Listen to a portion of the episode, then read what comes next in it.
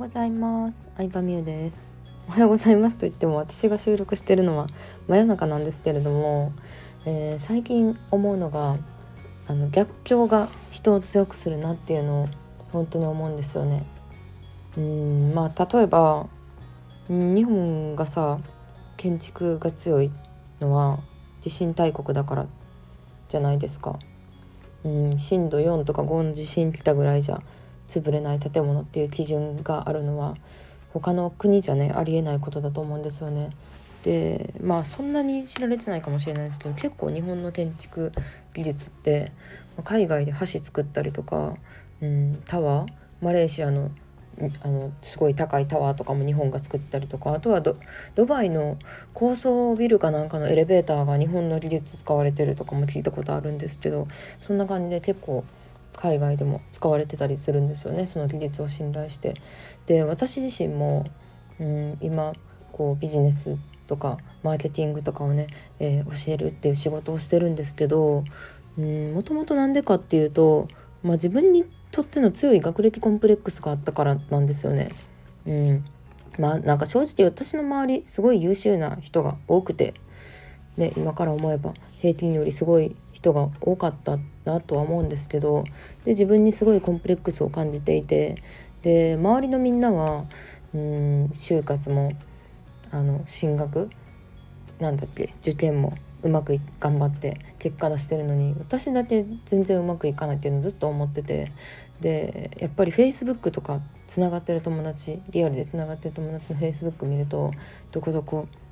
の会社誰もが知ってるどこどこの会社に受かりました。食品メーカーとか製薬会社とかに就職してて、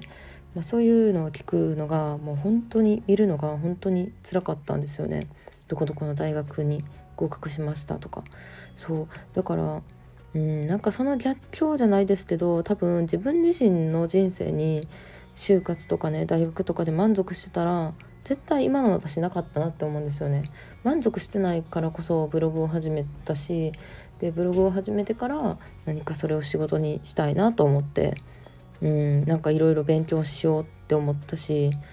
でもなんか気づけばこうね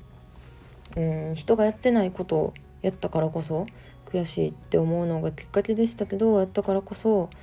まあちょっと普通の人と違う人生を送れて自分的にも満足してるのでうん、マイナスなこととかなんか嫌やなって思う経験も悪くはないなって思うんですよね。うん、きっとそれでさ、まあ、例えば私がこう就活もうまくいっていい会社で働いてたとしたら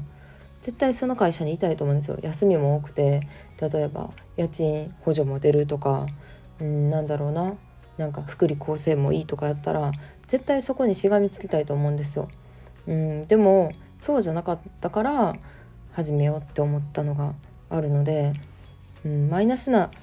経験がねきっかけになってる人は結構多いんじゃないかなって思ったりします。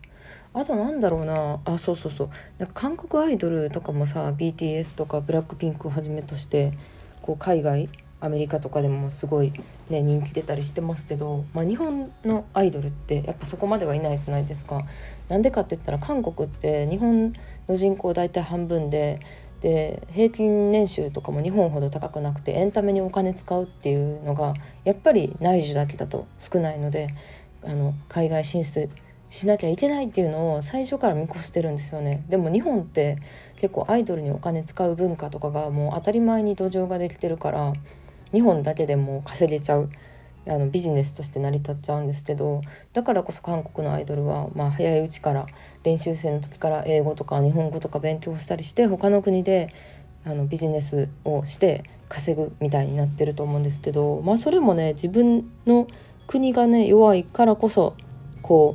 うね他のところにも通用するようにしないとって思った結果だと思うんで、うん、なんか本当にいろんなとこでそれ思いますね。なので自分自身がなんか悔しかった経験とかは本当大事にしてほしいというかうんなんかそれ自体を頑張るというよりかは何だろうなもっと違う道があるんじゃないかって考えるきっかけになると私は思ってるのでまあそんな感じで逆境がきっかけになるっていう話をしてみました。ありがとうございました。